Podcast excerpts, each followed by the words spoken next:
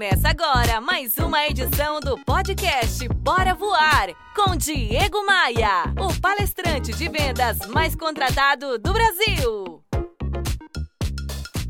Rebeca é analista num escritório de contabilidade de médio porte. Ela mandou uma mensagem através de minha página no Facebook, relatando que parece ser uma trash aventura profissional. Ela diz que no local em que trabalha as pessoas são desunidas, que os donos não reconhecem nem seu talento nem seu esforço. Ela se sente como uma bomba prestes a explodir e, para completar, sua chefe a persegue. Tudo que Rebeca faz de bom, a chefe propaga como se a ideia dela fosse. Ao receber a mensagem da Rebeca, eu lembrei de uma parábola popular, de origem e autor desconhecidos. É fofa. Diz assim, ó. Era uma vez uma cobra que perseguia um vagalume, que nada mais fazia do que simplesmente brilhar. Ele fugia rápido, com medo da feroz predadora, e a cobra nem pensava em desistir. Fugiu um dia, Dois dias, mais outro dia e nada. No quarto dia, já sem forças, o vagalume parou e disse à cobra: Posso fazer-lhe três perguntas?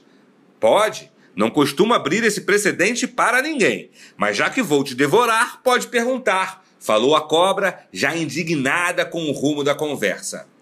O vagalume perguntou: Eu pertenço à sua cadeia alimentar? A cobra respondeu: Não. Te fiz alguma coisa? Voltou a perguntar o vagalume. Não, voltou a responder a cobra.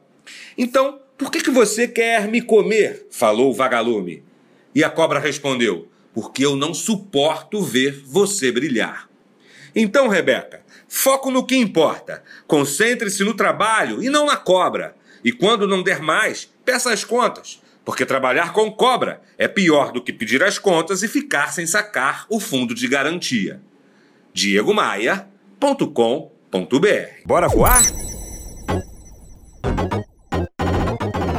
Você ouviu Bora Voar com Diego Maia, o palestrante de vendas mais contratado do Brasil. Visite o site diegomaia.com.br. Esta edição tem oferecimento de Hilton Palace. Aproveite cada momento. Academia de Vendas. A elite das vendas se encontra aqui b3rental.com.br. Aluguel por temporada no Rio de Janeiro e em Búzios. Conheça nossas casas de férias.